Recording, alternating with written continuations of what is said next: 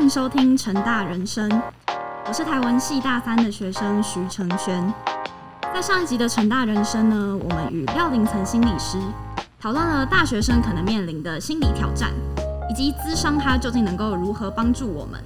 那今天呢，我们邀请到了成大学生会的会长黄康琪，你好。Hello，大家好，我是成大学生会会长黄康琪。那我们邀请到了学生会，我们从学生的视角出发，聊一聊成大校园内的新辅资源，学生实际使用的情况究竟为何呢？而在学校制度中，还有哪些是我们可以继续改善、继续努力的？在推动新辅资源的路上，学生会绝对起着关键的作用，推动了许多相关的活动啊，还有政策，像是这学期在各界都引起非常大关注的心理价。那我们就想问问学生会啊，在学校的新辅资源结构中，学生会是担任什么样的角色呢？你们如何在学校跟其他的部门啊，还有组织合作，协助学生获得心辅资源？好，学生会在学校这种心辅资源的结构中担任的角色，比较接近一个民意的反应跟争取。像我们刚刚提到心理价，也是我们收集很多同学的意见以后，然后还有参考国内外大学实际的施行状况，或者是遇到的一些问题以后。我们自己在会内把它简单的同整，经过简单的同整以后，我们就会把草案拿去跟学校的关键角色谈，像是在行李架这一个价别当中，它关键的角色不外乎就是学务处。因为请假规则是列在学务处的学则里面嘛，所以我们就去拜访了一些像是心辅组啊，因为他是负责学生心理健康，也去拜访了生辅组，因为他是负责请假系统，所以我们其实主要就是一个居中协调的角色。我们针对问题，然后去找他对应的处理单位。那我们主要有合作的对象，其实还有很多其他的学生团体，也是我们很重要的意见咨询的对象，可能像是系联会啊、社联会，因为这一些组织，它也是我们校园中很重要的一部分。他们反映的意见，其实也某方面代表了他负责的组织的很多同学的一些心声，因为他们其实跟他们是有最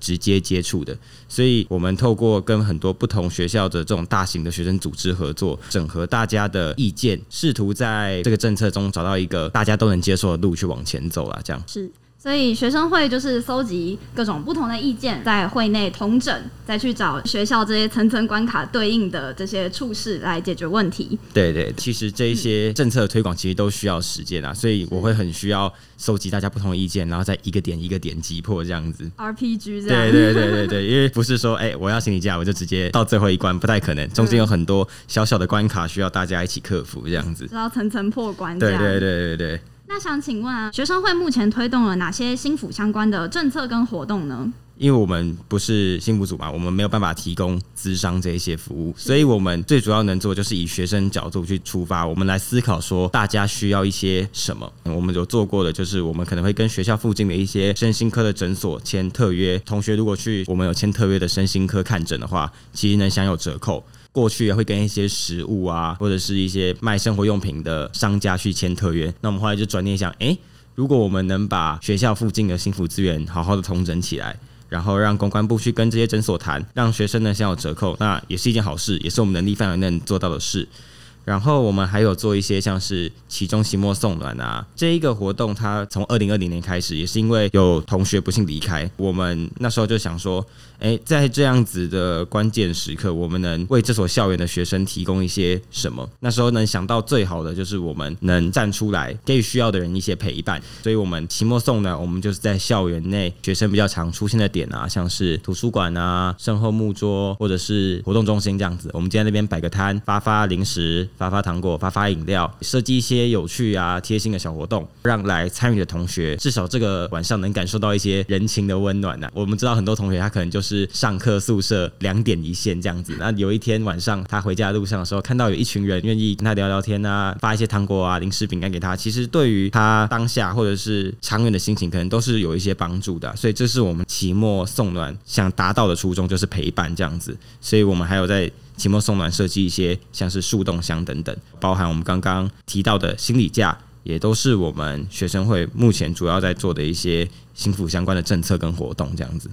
是，我我觉得学生会最重要的就是它不同于学校，只能比较官方的提供一些服务，它可以从学生的角度出发。像是我知道送暖活动也有贴纸嘛，对不对？对对对然后贴纸上面就会印一些可能我们这个年轻世代才会懂的一些躺平标语，对对对，就让大家也会有共鸣说，哦，原来不是只有我一个人那么想躺平，那么烂 这样。我最烂。对对对，你刚刚提到的心理价，今年就是引起蛮多讨论的，它是这学期新上路的嘛。那我们想问学生会，你们当初怎么会想推动这个政策呢？你们希望这个心理价它对于学生可以有什么样的帮助？我们就是以学生的角度去出发，我们就在想说，哎、如果今天我们能有一些比较积极性的作为，能够帮助学生的话，我们能做一些什么？当初这个心理假的概念，我们知道就是中山大学是全国第一所大学实施的嘛，在二零二一年，我记得那时候我们大家其实就有稍微关注到这个议题。我们在二零二二年的时候，差不多去年三四五月的时候，我们就开始着手跟各个处室去做讨论的。所以，我们最一开始想要推动心理价的初衷，其实就是我们看到了其他学校它在施行的现况，发现其实好像还不错。因为中山大学他们在一开始实施的时候，心理价的滥用情形也不严重，所以我们就想说，诶，如果成大的学生能有这样子的价别，然后也我们也能好好运用它的话，其实是对于学校的心理健康是蛮有帮助的。那其实最让我想要去推动这一个假的原因是，就我之前的朋友他自己本身有一些心理上的疾病，他有定期在看身心科，有在服药。所以他有时候会有一个问题，就是说，可能昨天晚上服药了以后，今天早上起来的状况不是很好。但是在过去旧有的体系当中，因为我们现在请病假是要提供他当天去就医的记录嘛，所以没有一个这样子有弹性的假可以让他去请，那他就要花很多时间去跟老师。或甚至是跟同学解释说啊，我今天因为服药了，没有办法去教室上课，没有办法去考试等等。可是有时候这样自我揭露的过程，其实对于这一些同学是蛮痛苦的一件事情，因为他可能不想要让别人知道，或者是说他还没有准备好。所以我们希望心理家他有一个为人的弹性，就是说，当我今天心情不好、状况差的时候，我能就是上请假系统跟学校讲说，哎，我今天就是没有办法，我也不需要去多做什么解释。这个是我觉得心理假它最好的意义。所以是说，对于学生能够有什么样的帮助，其实我觉得就是一个短暂的喘息啊。虽然心理假它不是一个治愈手段，我请了以后不会问题就就此消失，但是经过短暂休息以后，能够回到课堂、回到生活中这样子。是心理假的出现可以让学生，就像你刚刚说的，有一个喘息的空间，可以短暂休息一下。有些同学他对于心理假还是会有一些疑虑，因为对于大学生来说，请假其实并不难嘛，你你也大可以直接翘课，对吧？对，但是有些人可能会觉得说，他们感到焦虑的是补课这件事情，请假了错过了课堂上的重要资讯，反而可能更让他焦虑。又或者是请心理假，然后因此被师长关心而感到负担。想请问学生会啊，目前有收到同学对于心理假的回馈或是反响吗？将来对于心理假还会有什么样的调整与改善呢？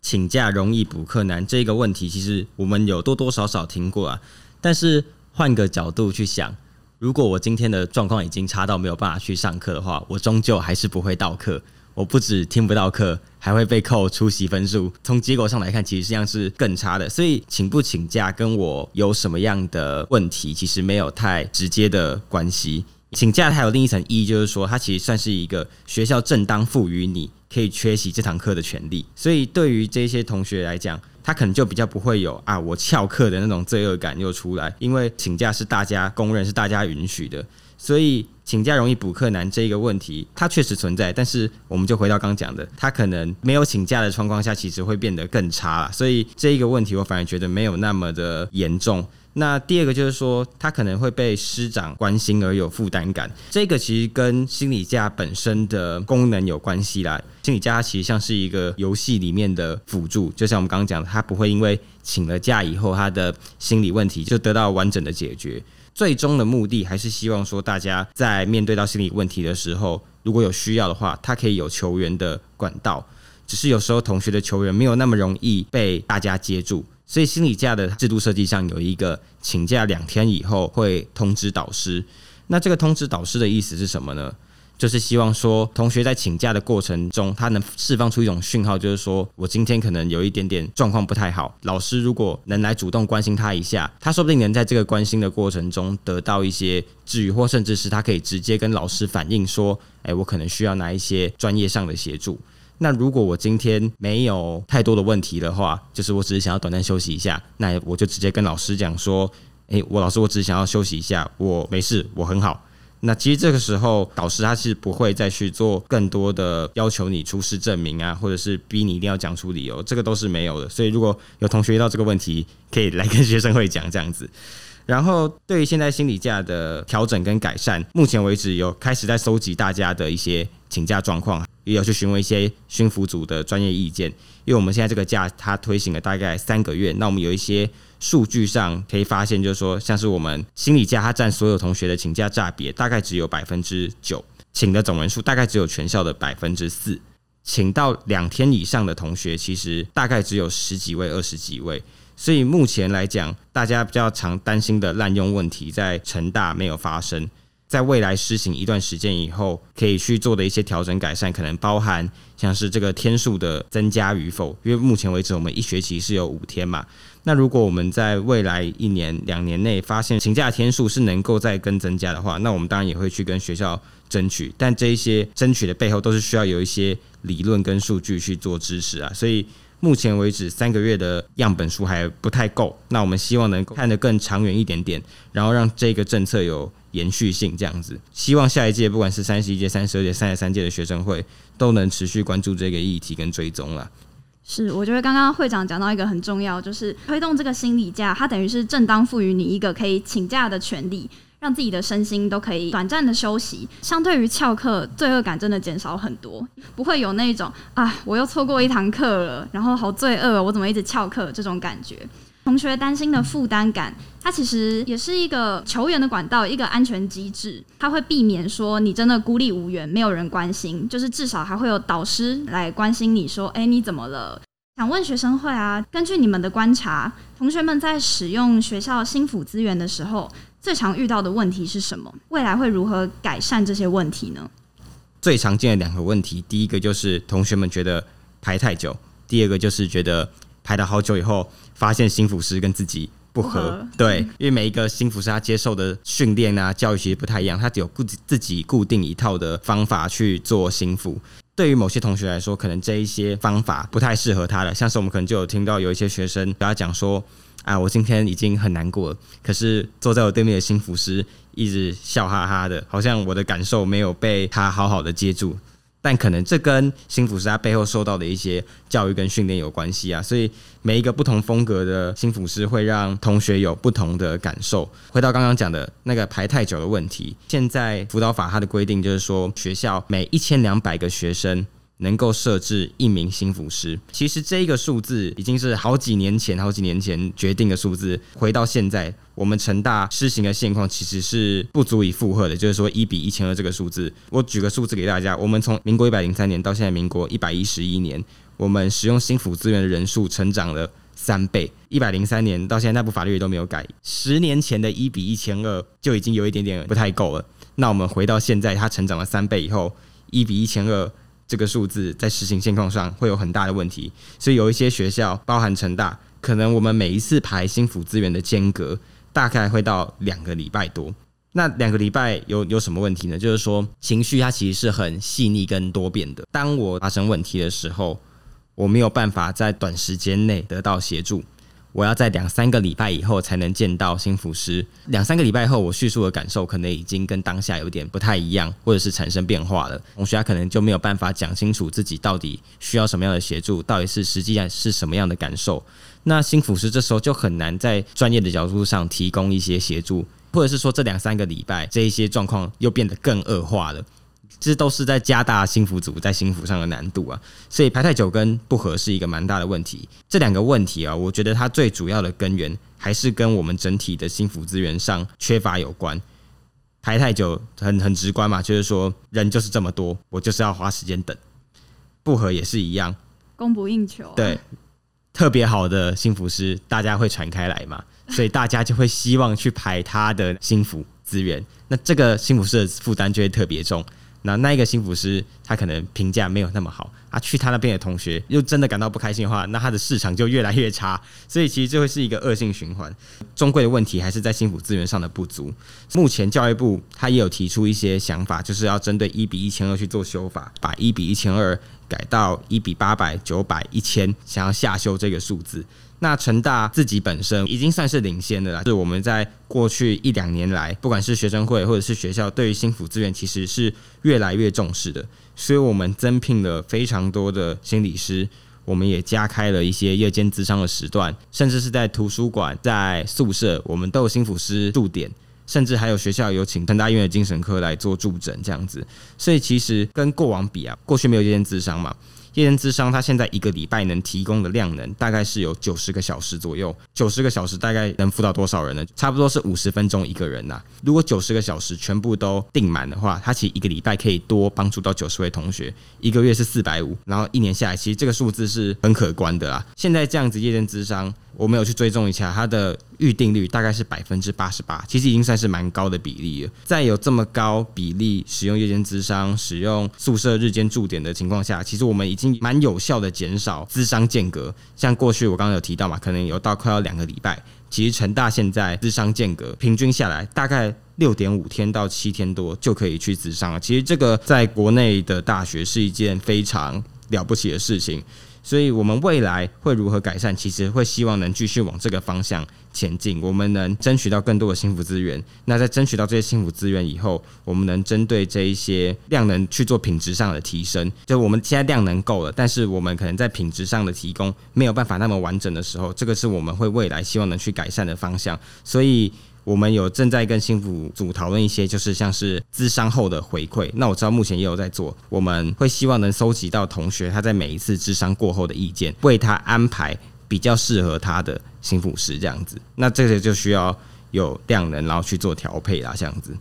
是，那就像刚刚会长讲的，就是一比一千二这个数字，其实真的非常悬殊。心理师也可以说是供不应求的，让同学要等很久。像是刚刚会长说，可能要等两到三个礼拜，可能情绪早就已经没办法负荷了。所以这学期成大加了夜间咨商啊，还有宿舍驻点，把心理师的量能都提升上去。量能提升之后，可以辅导更多的学生，帮助更多学生解决他们的问题。那接下来未来也是继续往这个方向前进，希望品质也可以跟着提升。所以接下来会推行一些资商后的回馈，来提高资商的品质。那想请问学生会啊，未来还会不会有其他的计划或者是活动，来提高学生对于心理健康的认识跟意识，关怀学生他的身心健康呢？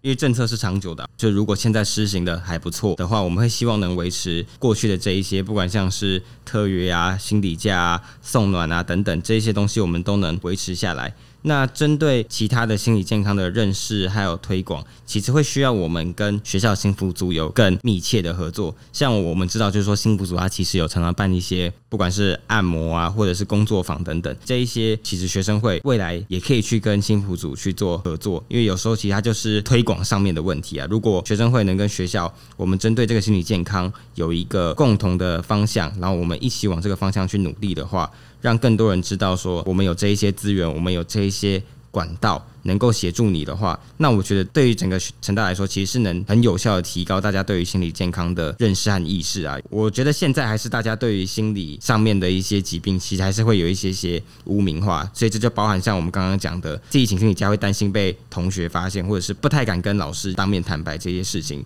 但是我们在病假。在生理假，我们其实都蛮大方跟坦诚。我甚至有时候还会把症状跟老师讲，就说啊，我今天就是肠胃炎，我今天就是怎么样怎么样。其实，在面对这些生理上的疾病，大家其实是蛮坦白的。但是对于心理健康，大家好像还是会有一点点却步跟担忧。那其实这些就是需要时间，大家共同来合作，才有办法把这样子的标签给撕掉。所以，我们除了会延续过往计划跟活动以外，我们也会积极去跟心辅组合作。再来，学生会本身，我们也会去收集其他学校的一些资源，因为我知道其他学校在心理健康的推广上，大家都有不同的做法，像是台大有学府制度等等，吸收大家的意见，然后来做同整跟合作的话，我觉得对于提高大家的心理健康意识是会比较有帮助的。这样。